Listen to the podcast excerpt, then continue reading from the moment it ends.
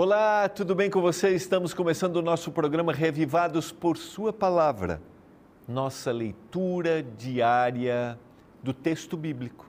Estamos lendo o livro de Jó e hoje nós vamos analisar o capítulo 8 de Jó. Só vou dar para você uma palhinha do que a gente vai conversar hoje, para te motivar. Olha que interessante. Volta agora no capítulo 8, os amigos a falarem. E é o discurso do segundo amigo, Bildade. E ele volta na mesma tônica de acusação, de constrangimento. Quando Jó, lá no capítulo 7, no capítulo 6, melhor, a gente viu Jó pedindo: tenham compaixão de mim, por favor, sejam empáticos comigo. Mas tem algumas coisas interessantes, quero só citar, que a gente vai conversar daqui um pouquinho, no capítulo 8. Lá no verso 6, ele vai questionar uma das características que Jó é descrito lá no início do livro, que era um homem puro, um homem reto e temente, íntegro e temente a Deus. Melhor, íntegro e reto diante de Deus. Vamos ler aqui. Era um homem íntegro e reto e temente a Deus. E agora, ele aqui diz assim: Se fores puro e reto, ele sem demora despertará em teu favor. Questiona essa característica. E lá no verso 20, eis que Deus não rejeita o íntegro. Então, essas duas características que Jó tem, ele é questionado pelo, seus, pelo seu amigo Bildade. Muito interessante que nós somos questionados, nós somos constrangidos.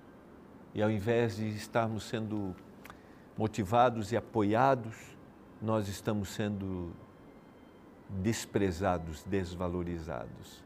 A gente vai conversar mais sobre isso daqui um pouquinho no estudo do capítulo 8. Mas antes, quero motivar você a solicitar, aí você vai receber gratuitamente na sua casa o nosso guia de estudos, A Cura do Pecado. Estudar esse tema é imprescindível porque a gente entende todo o plano da salvação e a lógica da nossa existência. Você pode pedir e receber gratuitamente na sua casa o nosso guia de estudos. É gratuito porque tem um patrocínio dos nossos anjos da esperança. Isso mesmo, são os nossos doadores mensais aqueles que fazem a sua doação para que a gente distribua os guias, para que a gente apresente a mensagem da palavra de Deus. Obrigado a você que é um anjo da esperança, você que está junto com a gente aqui na Novo Tempo. Ah, não posso esquecer, é, junto com a gente, leve a mensagem da palavra também a todos os lugares. Como você pode fazer? Lembrando que o Reavivados está no Deezer, o Reavivados está no no Spotify. E o legal, você pode compartilhar com os seus amigos os links. E o bom do, do Deezer, do Spotify, é que o indivíduo está no carro, está indo trabalhar, né, ou põe no fone, vai fazendo a atividade e vai ouvindo a palavra de Deus. Mas nós também temos o nosso canal no YouTube, você pode compartilhar e eu sempre gosto de mencionar. Ouça, ore a Deus para que o Senhor te dê iluminação te dê lucidez, assim, quem é o amigo que esta mensagem vai tocar o coração dele? Porque quando a gente faz isso, o poder da palavra se torna muito mais relevante. O Espírito trabalha e o Espírito transforma. A gente vai agora para o nosso intervalo, é bem rápido e a gente volta para conversarmos hoje sobre Jó, o capítulo 8. Eu já volto.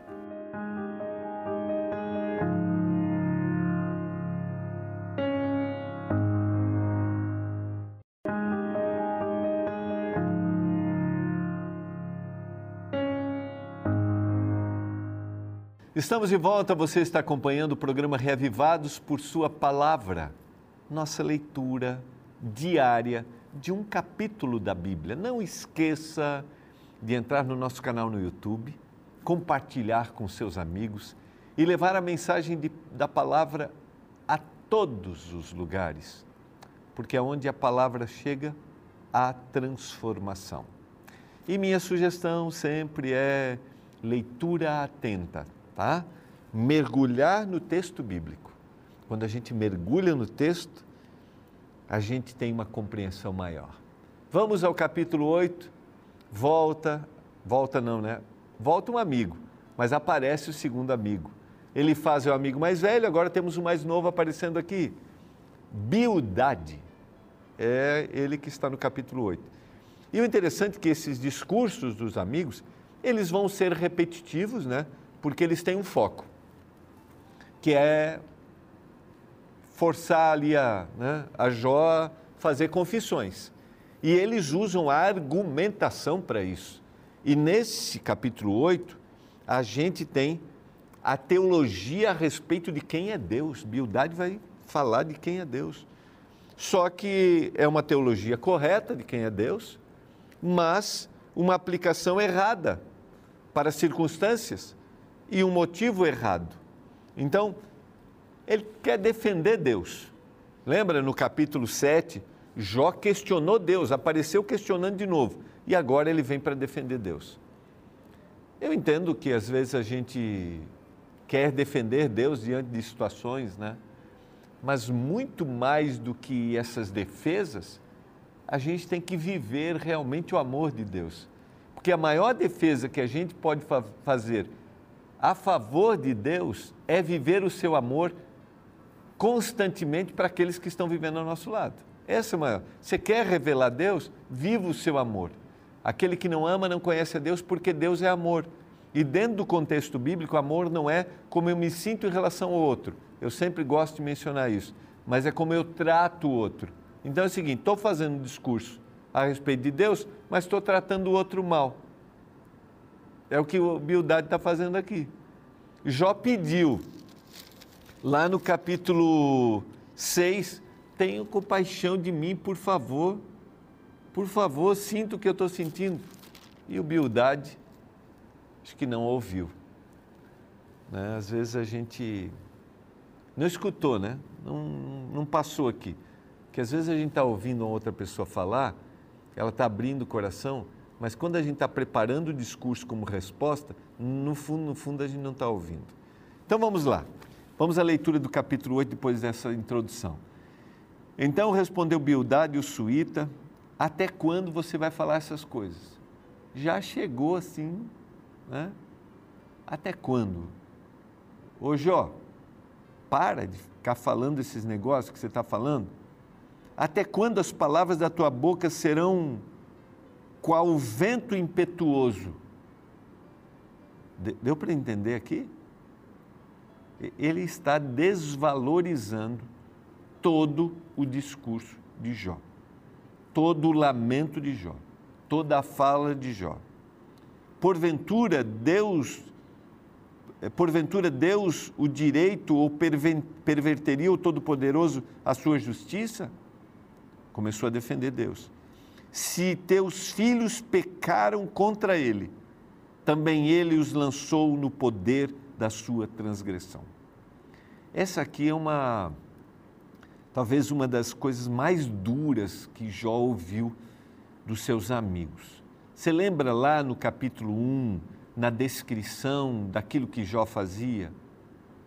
Que quando os amigos iam para as festas, para os banquetes, Jó oferecia sacrifícios, né, intercedendo pelos seus filhos, porque desejava a salvação dos seus filhos. Está implícito aqui a ideia do Bildade que se teus filhos pecaram contra ele, ele os lançou no poder da sua transgressão. Eles pecaram, eles morreram. Então, imagina Jó, no contexto que ele está vivendo, sua dor, seu sofrimento. A gente viu a descrição, sabe? O corpo, não conseguia engolir a saliva. E agora ele ouve assim: seus filhos morreram por causa da transgressão deles. É, eu, eu só tenho uma descrição para isso. É lamentável esta fala. Lamentável. Às vezes nossas falas nós que dizemos ser filhos de Deus, seguidores do Senhor, nós que dizemos ser de Jesus, às vezes a gente tem falas lamentáveis.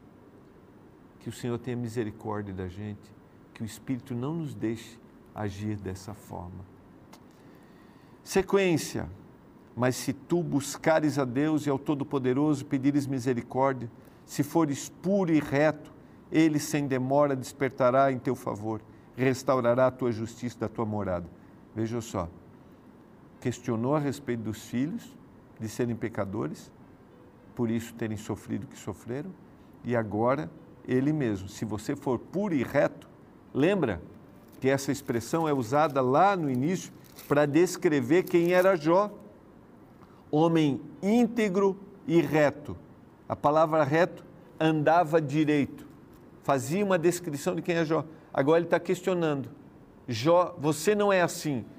Lembra bem, o autor bíblico descreve quem Jó era, e agora o autor bíblico descreve o equívoco deste amigo. A descrição do autor, ele está aqui para mostrar claramente está sendo equivocada essa posição que ele faz a respeito de quem é Jó. Sequência. Se você fizer isso, Jó, o teu primeiro estado, na verdade, terá sido pequeno, mas o teu último crescerá sobremaneira ele comete o mesmo erro de Bildade. Está incentivando Jó a fazer uma troca com Deus. Então confessa que Deus vai reverter a situação. Uma visão equivocada, uma aplicação equivocada de quem é verdadeiramente a Deus. Pois eu te peço, verso 8, Bildade dizendo: Pergunta agora às gerações passadas e atenta para a experiência de seus pais, por que nós somos de ontem e nada sabemos, porquanto nossos dias sobre a terra são como a sombra. Porventura, não te ensinará os pais, não haverá de falar-te do teu próprio entendimento, não proferirão eh, estas palavras? Ele, ele usa o argumento da tradição, ou seja, busque os antigos e eles vão te explicar isso. E aqui entra uma coisa bem interessante, que a gente vive num mundo religioso que é a tradição e o tradicionalismo. A tradição é importante. A tradição poderia ser a fé viva de quem já morreu, de quem teve a experiência. Ou de quem está vivo, mas tem uma fé viva. Mas o tradicionalismo é uma fé morta, que está apegada a coisas que são equivocadas. Uma fé morta de quem está vivo. E a gente tem que cuidar com isso, né? A gente tem que preservar aquilo que é importante, mas a gente deve estar com o coração aberto para vivermos novas experiências, preservando a palavra. Desafiador. A partir do verso 11, ele vai usar exemplos da natureza para Jó. Lembra? Jó usou a natureza, questionou a natureza de Deus e ele usa exemplos da natureza. Por exemplo, pode o papiro crescer sem lodo? Ou é, viçar o junco sem água? Pode viver sem água? Ele está usando para dizer Jó, Jó, você não vai fazer nada sem, sem Deus. Lá no verso 13 ele vai dizer, assim são as veredas de todos quanto se esquecem de Deus. E a esperança do ímpio perecerá. Ele está dizendo assim, Está vendo, Jó? Ele usa exemplos para constranger, constranger Jó da situação. E esse constrangimento não traz o consolo. E aí no verso 14 ele vai dizer: A sua firmeza será frustrada e a sua confiança é teia de aranha. Essa expressão é, aqui é a mesma palavra para esperança, confiança, ou seja, é, é o fio é o fio que, né, confiança é teia, né, o fio que, que não existe, né, sem essa esperança. Jó, ele está dizendo assim, Jó, você perdeu a esperança, então você não tem mais. Você tem que se voltar para Deus e confessar para Ele quem você é. E ele vai dar outro exemplo no verso 16 do jardim as suas raízes se entrelaçam, e lá no verso 20, eis que Deus não rejeita ao íntegro. volta mais uma vez a descrição de quem Jó é, usado no capítulo 1, verso 1. Íntegro, viu? Ele questionou a retidão de Jó andar direito, você não anda direito. E agora ele está questionando a integridade. E a palavra integridade originalmente aqui é a palavra perfeito. Ou seja, alguém que estava ligado a Deus. Então, e, e, a gente explicou isso lá no capítulo 1, ele tinha essas características porque ele andava com Deus, se desviava do mal. Em outras palavras, Bildade está dizendo assim: Você não é este homem.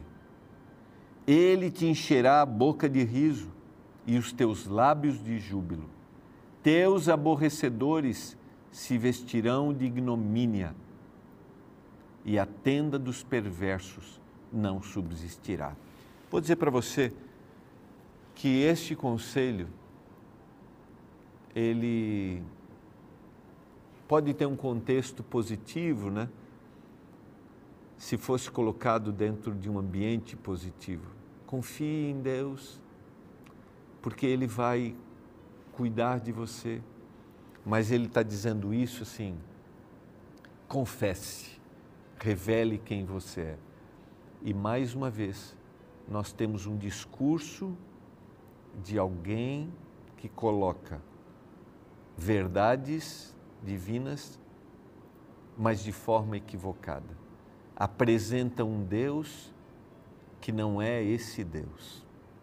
E acusa um homem que é um homem reto e íntegro, dizendo: Você não é reto e íntegro. Assim como ele faz, Bildade faz questionamentos para buscar uma solução.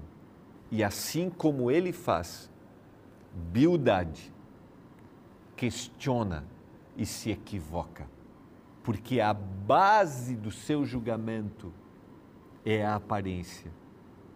E quem verdadeiramente, quem verdadeiramente conhece Jó? é aquele com quem Jó conversa. Estou falando para você hoje que talvez esteja sendo questionado por sua integridade. Estou falando para você hoje que talvez esteja esteja sendo questionado por algumas coisas que você tem procurado contestar, fazer, falar quero dizer que seja sincero diante de Deus. Eu sempre gosto de pensar que Deus, o que Jeremias diz, Deus sonda as intenções do nosso coração. Não só aquilo que a gente faz, mas por que a gente faz. E Jó